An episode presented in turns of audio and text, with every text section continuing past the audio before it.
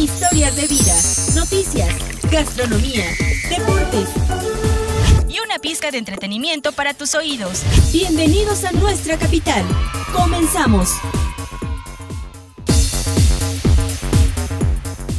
Hola, hola a todos, muy buenas tardes. Yo soy Gloria Ginsberg y de verdad que me da muchísimo gusto el poder acompañarlos un viernes más aquí en nuestra capital radio.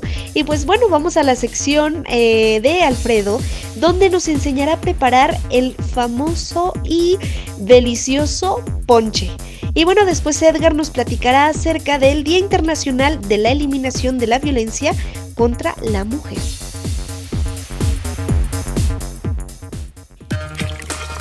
Que tu paladar descubra la riqueza de los sabores de casa.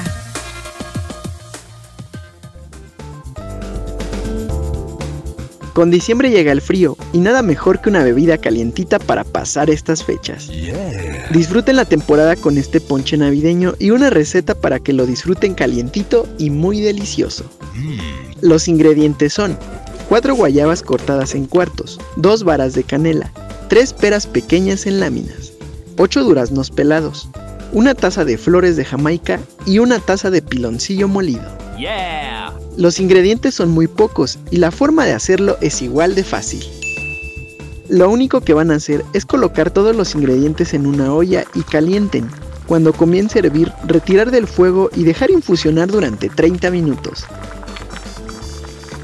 Y por último, sirvan y disfruten en compañía de sus seres queridos. Les comento que en todo este mes estaremos dándoles varias recetas para realizar en casita. Y como dicen, barriga llena, corazón contento.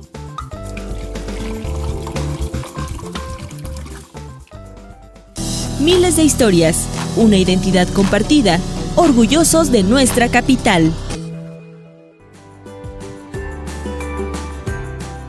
El Día Internacional de la Eliminación de la Violencia contra la Mujer se conmemora cada 25 de noviembre. En esta fecha, actores políticos, económicos y sociales se pronuncian en contra de las agresiones hacia las mujeres. Además, a nivel mundial y pese a la pandemia de COVID-19, las protestas se mantienen exigiendo más acciones y leyes que erradiquen con este mal que aqueja a millones de niñas, jóvenes y mujeres en edad adulta. Uno de los datos importantes sobre esta conmemoración es que en 1981, durante la realización del primer encuentro feminista latinoamericano y del Caribe, se designó esa fecha para conmemorar el Día Internacional de No Violencia contra las Mujeres. Y en la década de 1990, la Organización de las Naciones Unidas, ONU, realizó acciones como la Declaración sobre la Eliminación de la Violencia contra la Mujer. A nivel mundial, la ONU dio a conocer en el texto COVID-19 y la violencia contra las mujeres y las niñas, abordar la pandemia en la sombra, el aumento de diversas formas de agresión en el confinamiento por la pandemia. Nuestra capital radio se suma a esta conmemoración y como siempre nos sentimos orgullosos de nuestros habitantes y de nuestra capital.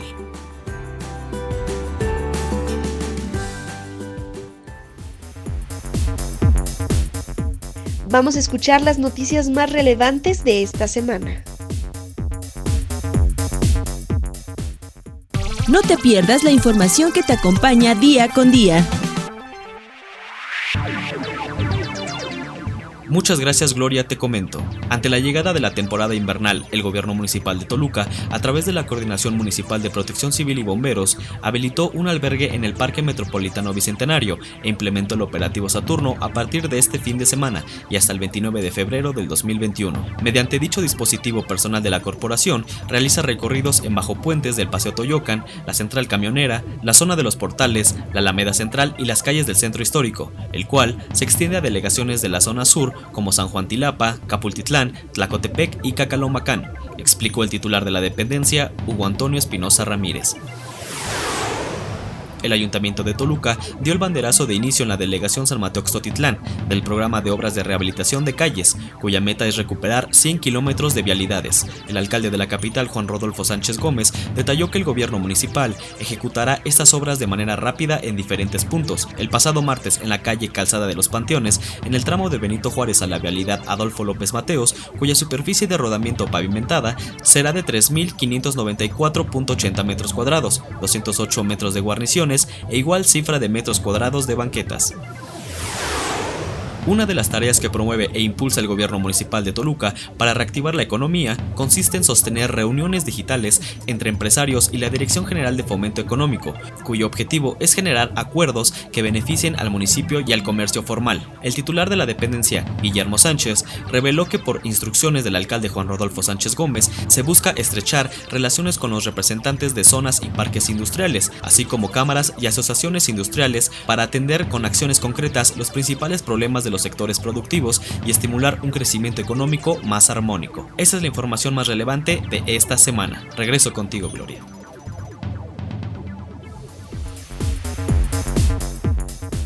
Y como llegó la hora de activarnos, Roberto nos platicará en qué lugares de nuestra capital se están impartiendo diferentes actividades físicas, claro, siempre y cuando se lleven a cabo todas las medidas sanitarias correspondientes.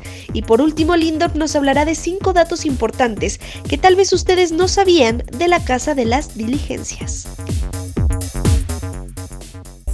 Acabas de ingresar a la cancha. Es tu momento de brillar. Descubre tu pulso deportivo.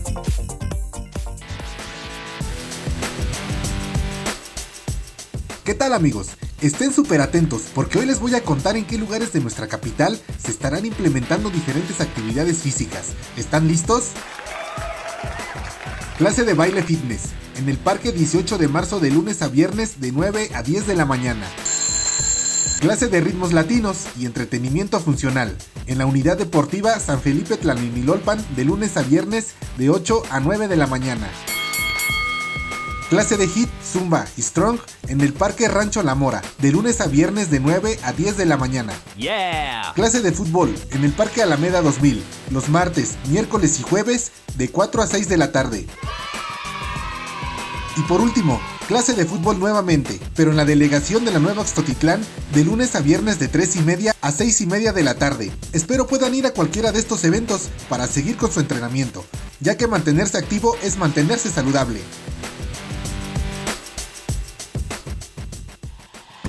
Conoce, vive y siente.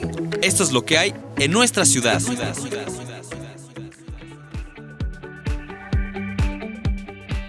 Uno de los inmuebles más representativos del centro histórico de Toluca es sin lugar a dudas la llamada Casa de las Diligencias. Y hoy les voy a compartir cinco datos importantes de este gran recinto cultural. 1.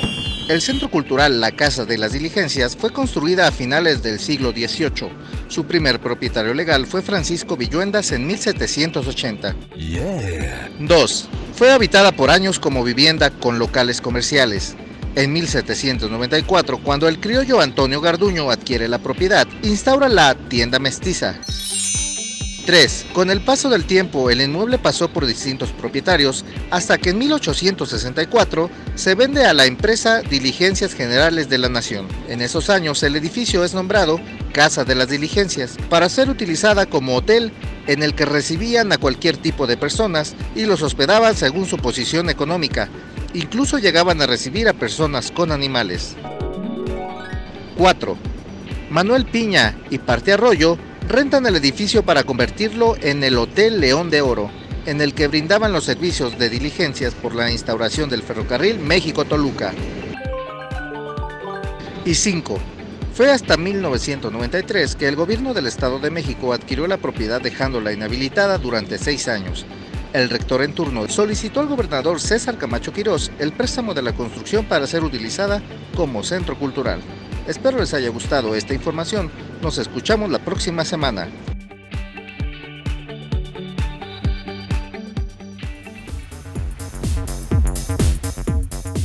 Y bueno, el día de hoy se nos terminó, pero no sin antes eh, hacerles una petición muy especial.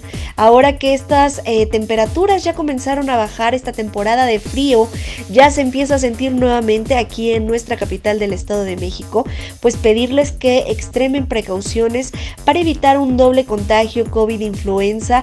De verdad, no podemos bajar la guardia y debemos seguir eh, lavándonos las manos constantemente, usar gel antibacterial mantener la sana distancia, usar sobre todo el cubrebocas que aquí en nuestra ciudad es obligatorio y evitar eh, eh, salir de casa todavía, hacer si tenemos que ir a trabajar, hacerlo de manera responsable, evitar cualquier tipo de reunión y cualquier tipo de actividad no esencial. Yo soy Gloria Ginsberg y nos vemos la próxima semana.